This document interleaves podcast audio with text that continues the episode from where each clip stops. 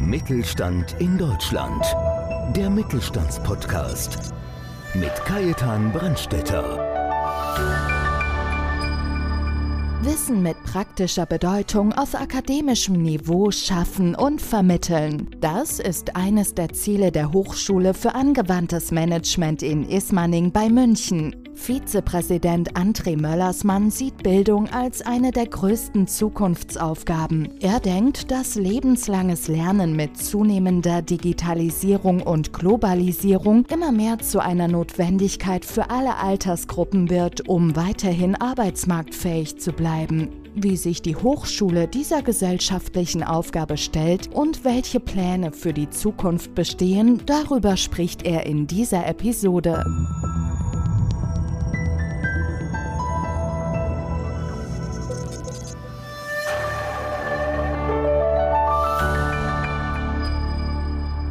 Ich bin Kajetan Brandstätter vom Podcast Mittelstand. Mein heutiger Gast ist André Möllersmann. Herr Möllersmann ist Vizepräsident an der Hochschule für angewandtes Management in Ismaning bei München und das erst seit knapp einem Jahr.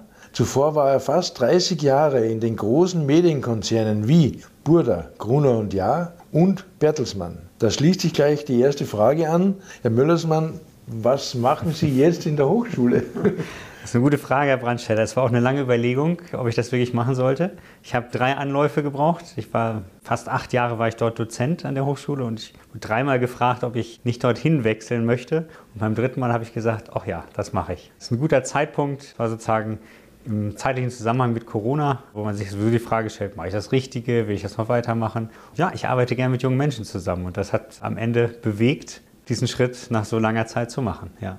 Jetzt habe ich es ja vorher schon angekündigt oder angesprochen. Sie waren ja über 30 Jahre in wirklich mhm. großen Häusern, die wirklich jeder kennt. Mhm. Würden Sie uns vielleicht ein bisschen was Privates erzählen? Wie sind Sie da eigentlich hingekommen? Ich bin da eher durch Zufall hingekommen. Ich habe dort tatsächlich während der Schulzeit schon gearbeitet, damals Herr Bertelsmann und bin dann da geblieben. Also sowohl Bertelsmann als auch Gruner und Jahr als auch Borda sind alles Konzerne, die eine sehr gute Unternehmenskultur haben. Also man isst dort gerne und also es fällt auch schon schwerer, da wegzugehen. Ne?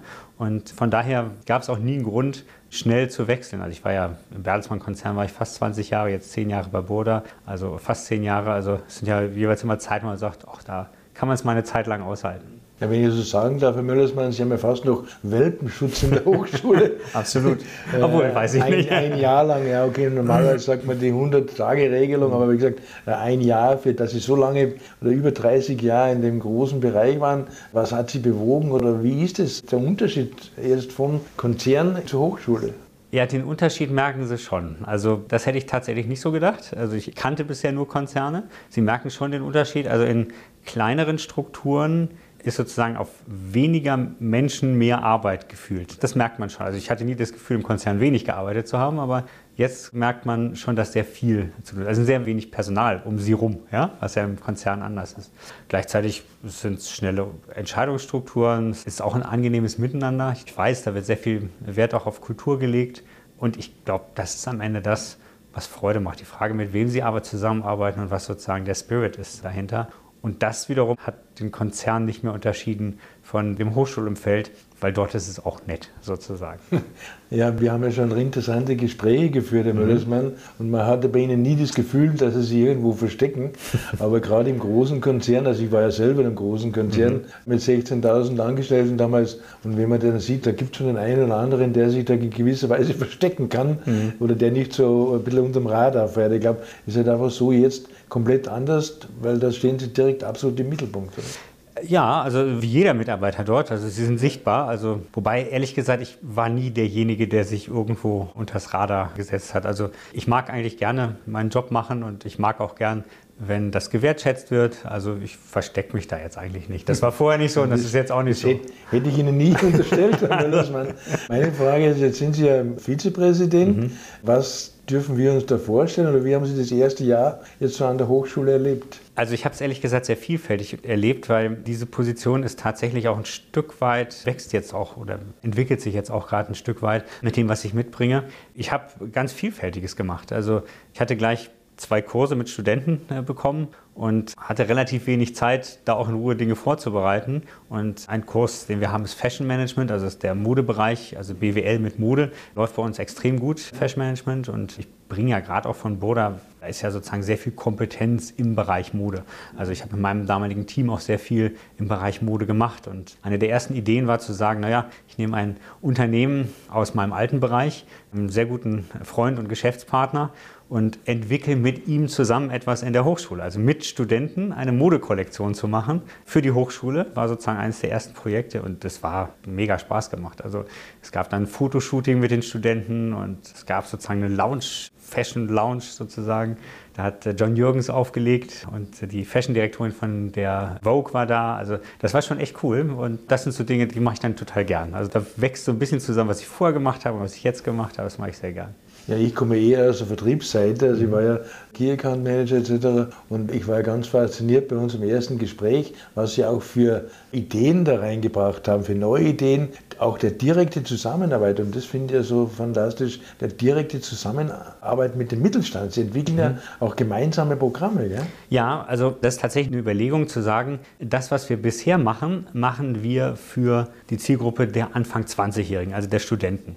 Wir haben Lehrinhalte und wir haben Professoren, also kompetente Professoren und kompetente und richtig gute Lehrinhalte. Naja, und bei mir ist es so, mein Studium liegt über 20 Jahre zurück. Ich habe nicht immer, nicht immer ist leicht untertrieben, ich habe nicht mehr den neuesten Stand, was wissenschaftliche Erkenntnisse angeht, in beispielsweise der Betriebswirtschaftslehre, die ich studiert habe. Und wie spannend ist es denn zu sagen, das, was wir in der Hochschule haben, bieten wir etwas anders an für beispielsweise den Mittelstand, beispielsweise für ganz andere Zielgruppen, zum Beispiel im Bereich IT. Also viele haben dort echte Lücken. Da sind es die jungen Leute, die das heute wissen und nicht die Älteren, die es den Jüngeren vermitteln. Naja, und zu sagen, wir haben Dozenten, die das vermitteln können und das können wir auch anderen Zielgruppen vermitteln. Das finde ich eine sehr spannende Idee und da überlegen wir auch gerade, das eine oder andere noch weiter auszubauen. Ja, wir haben ja heute, gerade beim BVMW ist es ja ganz, ganz deutlich, mhm. das Thema Fachkräftemangel. Mhm. Das ist ein ganz ein, ein Wahnsinnsthema für die nächsten Jahre und Jahrzehnte wahrscheinlich auch, mhm. weil es geht ja nicht darum, dass man Leute findet, sondern die richtigen Leute findet. Mhm. Und wenn ich das in meiner laienhaften Darstellung wiedergeben darf, wir haben ja die drei Probleme eigentlich. Du musst Leute finden, du musst sie weiterbilden, entwickeln, Richtig. damit sie sich auch wohlfühlen, ja, das New Work, wie man so sagt, ja. Life Balance und dann halt auch vor allem halten können. Richtig. Weil das ist ja ein ganz wichtiger Punkt. Ja. Es wird ja mittlerweile teilweise sogar böse Zunge behaupten, der Arbeitgeber bewirbt sich beim Arbeitnehmer. Es ist auch so und das haben wir auch gemerkt bei der Modekollektion. Sie haben natürlich auch mit einer anderen Generation jetzt zu tun. Das ist jetzt die Generation Z, die jetzt nachkommt, mit ganz anderen Einstellungen, mit einem ganz anderen Mindset. Und das sind natürlich junge Leute, wo sie dann auch merken, als Arbeitgeber, sie müssen sich auf eine andere Klientel einstellen. Also sie müssen sich auf wirklich eine andere Arbeitseinstellung auch einstellen. Und naja, das Thema Ausbildung ist ja wirklich etwas, was wir als Hochschule, das ist unsere Kernkompetenz. Wir bilden aus. Und da gibt es schon auch Ansätze zu überlegen, naja, wir könnten mit, oder wir machen das auch schon mit Unternehmen, spezifische Studiengänge auszuwählen. Wir haben eben kurz über ein anderes Thema gesprochen im Bereich Technologie. Also zu sagen, naja, man könnte beispielsweise unsere Technologiestudiengänge mit großen Unternehmen viel stärker customizen und anpassen an den Bedarf, sodass große Unternehmen noch viel besser diejenigen Mitarbeiter bekommen, ausgebildet, die sie exakt haben wollen, die auch schon ein Stück weit des Mindsets dieses Unternehmens haben. Und das ist tatsächlich der Gedanke, den wir jetzt bei dem einen oder anderen Thema haben, wo wir uns gerade aufstellen. Und ich glaube, da sind so ein paar Ansätze möglich. Ja, das wäre jetzt gerade in München, haben wir einige größere Standorte, mhm. also ob das der Auto Firma ist oder auch der Zulieferer ja. oder auch ein IT-Unternehmen. Große Tech-Unternehmen, richtig. Äh, dass mhm. man auf jeden Computer installieren könnte. Wenn die ihre Personalien ausschreiben oder so, dann könnten sie vom Prinzip mit Ihnen zusammen ja. eigentlich Ihren Bachelor heranzüchten, wenn man ja. das sagen darf. Und das ist wirklich spannend, weil Sie können ja sagen, als sagen wir großes Unternehmen können Sie sagen, naja, ich möchte folgende Ausbildungsinhalte haben. Und wir haben die sogenannten Branchenfokusmodule. Natürlich, Sie müssen die Grundlagen der BWL haben, der VWL und so, das ist der Klassiker. Aber Sie haben bestimmte Inhalte des Lehrplans, den Sie frei gestalten können. Und da kann man sagen, da kommen die Inhalte rein, die für die großen Unternehmen richtig spannend sind, die vielleicht auch von einem Dozent in den großen Unternehmen gelehrt werden. Und das ist natürlich super spannend. Dann haben Sie gleich die Mitarbeiter, die Sie für die Zukunft auch haben wollen, direkt ausgebildet, so wie sie es haben wollen. Und das ist etwas, was wir als private Hochschule und tatsächlich die größte Hochschule Bayerns auch anbieten können. Und da haben wir so ein paar Ideen jetzt und ich glaube, da könnte ich mir vorstellen, dass der eine oder andere das gerade sehr spannend findet. Haben Sie da auch so duale Ansätze, da man sagt, der studiert bei Ihnen mhm. und hat dann aber trotzdem so vielleicht ab und zu mal so einen praktischen Einsatz in der Firma dann direkt? Ja, also das gibt es auf jeden Fall. Also unser ganzes Studienkonzept ist ja so ausgelegt, dass Sie dual arbeiten können. Also bei uns ist das semi-virtuell. Der Ansatz ist damals so gestartet, dass man gesagt hat, man will ein besonderes Angebot für Berufstätige machen, für Sportler, die jetzt nicht von, weiß ich nicht, morgens um 9 bis um 16 Uhr in der Vorlesung sitzen können. Das ist bei uns tatsächlich anders gestaltet. Bei uns haben sie so drei bis vier Tage, sagen wir mal so vier Tage wirkliche Vorlesung pro Monat im Durchschnitt und die übrige Zeit bringen sie sich das im Selbststudium in Arbeitsgruppen, in Austausch mit den Dozenten bei. Und das ist sozusagen, sie haben sechs Module im Semester. Jedes Modul hat vier Tage, vier Präsenztage. Das heißt, es ist genau auf das ausgerichtet, was sie sagen, nämlich sie können berufstätig sein, sie können gleichzeitig studieren also jetzt nicht 100% berufstätig, also je nachdem, wie lange Sie das Studium machen wollen, geht das auch, ne? aber Sie können auf jeden Fall einen großen Anteil haben an der Berufstätigkeit. Ja. Aber Herr Müllersmann, jetzt müssen wir doch noch ganz kleinen Schritt mhm. zurückgehen, weil wir haben ja wirklich ein breit gestreutes Publikum oder mhm. Zuhörerschaft.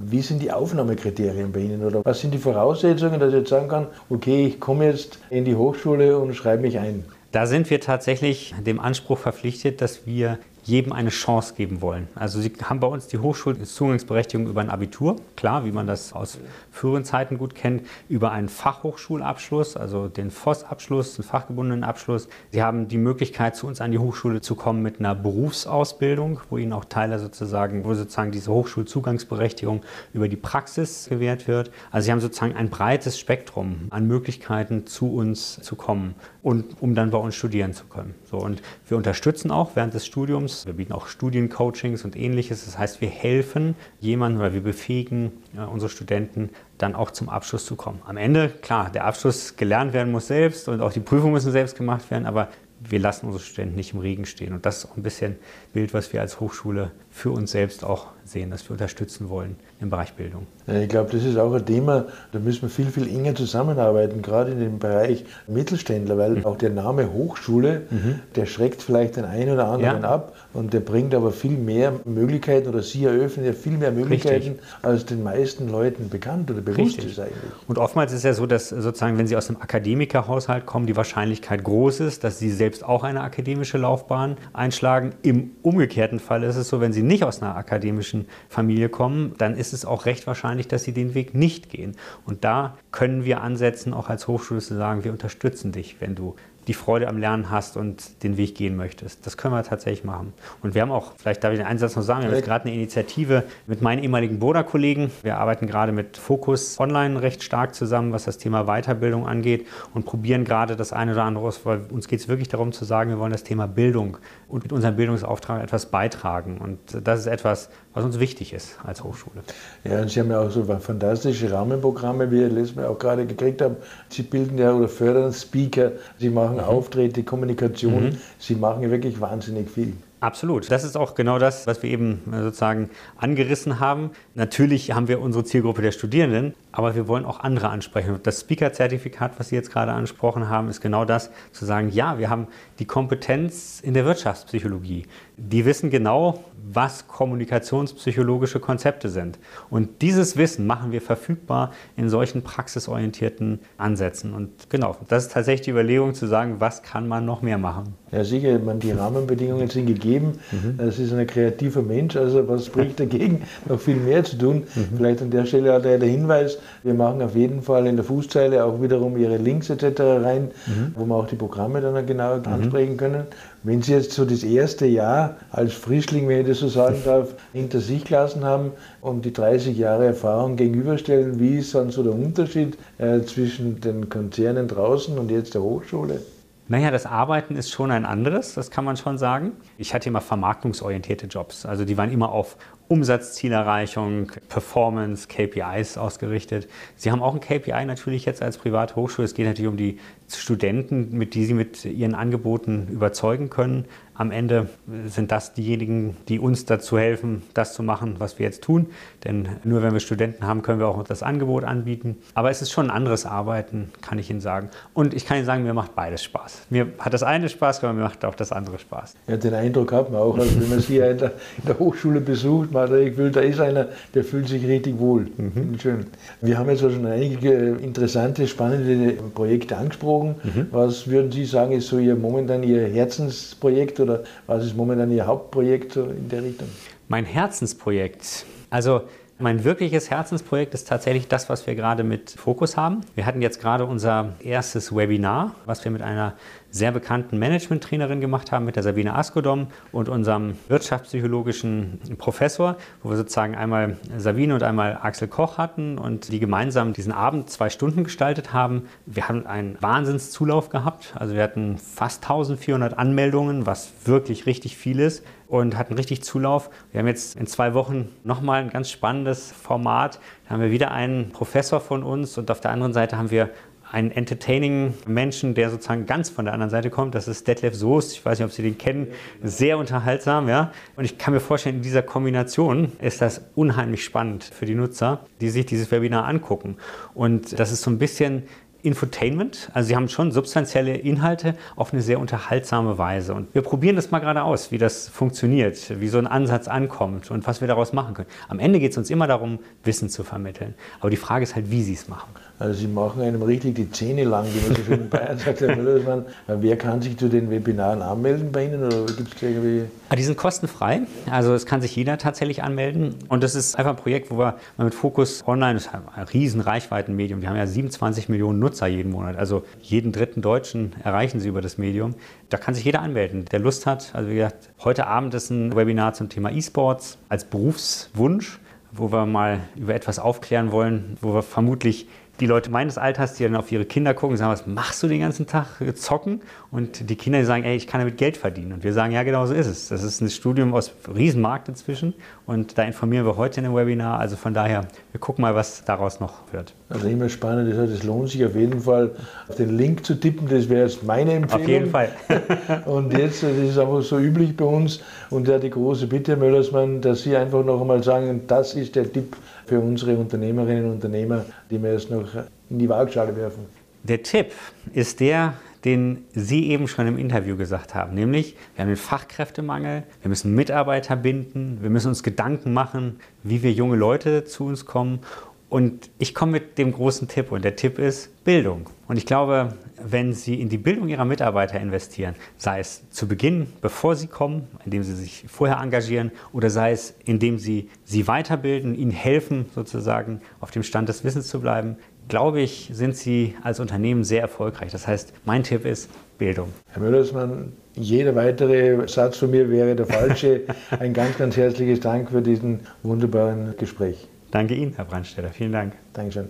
Ja, und auch an Sie ein herzliches Dankeschön, dass Sie wieder dabei waren und freuen Sie sich auf den nächsten Podcast Mittelstand. Dankeschön.